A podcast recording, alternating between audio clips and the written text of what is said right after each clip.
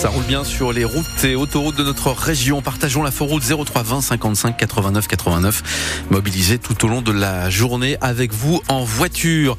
Journée plutôt ensoleillée aujourd'hui, Pascal Thiebold. En tout cas, une alternance d'éclaircies et de passages nuageux, des températures de 10 à 12 degrés pour les maximales. Sporticar réduit en cendres.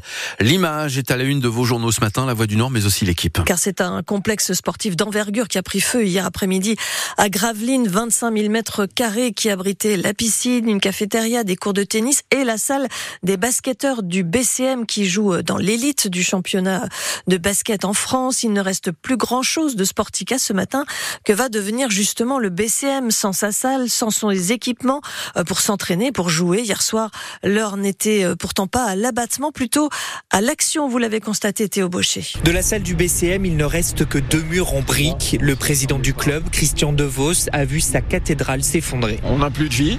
Alors euh, on est amputé, je vais pas dire qu'on soit mort, c'est pas du tout le but de l'opération. D'abord on est des compétiteurs, il va falloir réagir parce qu'on n'a plus rien. On n'a plus de maillot, on n'a plus de ballon, on n'a plus rien, tout est parti en fumée. Il va enchaîner les réunions aujourd'hui avec la mairie d'abord, puis avec les instances nationales et international du basket, puisque Gravelines dispute aussi la Coupe d'Europe. Le maire Bertrand Ringot veut trouver une solution au plus vite. On est déjà en train de voir comment on va s'organiser. Dans ce contexte, euh, la vie doit continuer, donc on va rapatrier les activités euh, sur d'autres sites. Euh, voilà, j'ai eu beaucoup de solidarité qui m'ont été témoignées. Des propositions sont venues des voisins, Calais ou Dunkerque, pour prêter leurs équipements de handball ou de basket. Et quoi qu'il arrive, les supporters comme Sarah resteront aux côtés du BCM. J'espère. Avec tous les Gravelinois, je pense que oui, ça, peut revenir. C'est une équipe, mais c'est aussi euh, grâce aussi aux, gens qui venaient faire euh, voir les matchs, qui faisaient vibrer les matchs. J'espère qu'on va encore être plus fort après euh, cette terrible épreuve qui nous arrive. Elle a bon espoir que le chaudron de Gravelines bouillonne de nouveau. En attendant le match qui était prévu après-demain en championnat entre Gravelines et Paris pour la 18e journée du championnat élite est évidemment reporté. Beaucoup de réactions, on le disait, après cet incendie, euh, à commencer par celle de la ministre des Sports qui assure que l'État euh, que l'État sera aux côtés des élus et des dirigeants du territoire pour faciliter donc cette reconstruction. On aura l'occasion d'y revenir plus amplement dans les prochains jours. Après de longues heures de négociations avec les gendarmes du GIGN, le forcené de Blessy près sur la liste s'est finalement rendu cette nuit à 2h30. Dans la nuit de dimanche à lundi, cet ancien policier de 38 ans s'était retranché dans la maison de ses parents armé d'une carabine. Le GIGN avait été déployé dans la journée pour lui faire entendre raison et sécuriser les lieux. Les corps d'une femme et de ses quatre enfants âgés de 10 ans à 9 mois ont été retrouvés dans l'appartement familial à Meaux en Seine-et-Marne. Des proches s'inquiétaient de leur absence et ont donc alerté la police. Dans un communiqué, le procureur de Meaux indique que l'appartement ne présentait aucune trace d'effraction et que le père de famille était absent. Une enquête pour homicide volontaire avec préméditation est ouverte.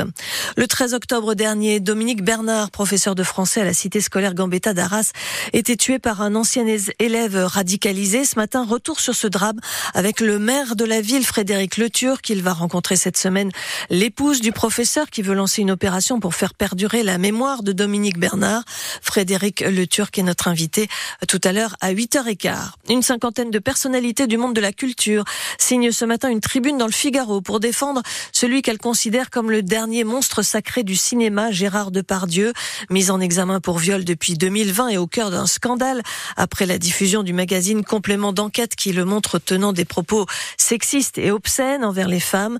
Les artistes parmi lesquels Pierre Richard, Carla Bruni ou encore Jacques Weber rappellent la présomption d'innocence et dénoncent le lynchage qui, selon eux, s'abat sur Gérard Depardieu. Vous écoutez France Nord, il est 8h04 minutes. Les hôteliers parisiens profitent des JO pour augmenter leurs tarifs. L'association UFC Que Choisir a mené l'enquête et s'est focalisée sur le prix des nuitées à Paris pour le coup d'envoi des Jeux le 26 juillet et les résultats sont édifiants.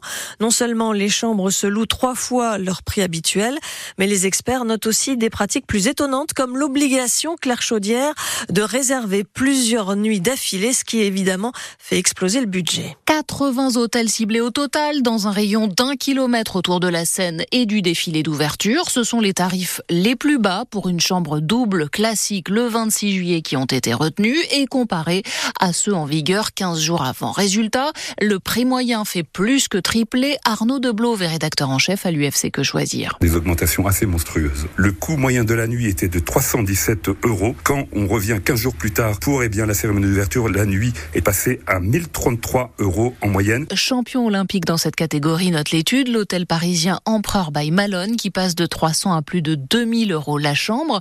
Par ailleurs, impossible, relève l'UFC, dans 30% des cas, de louer une seule nuit pratique à la limite de la légalité. Ils obligent à prendre de 2 à 5 nuits. Voilà ce qu'on a pu constater. On a eu un hôtel qui propose 4 nuits. C'est 4 nuits obligatoires sinon rien.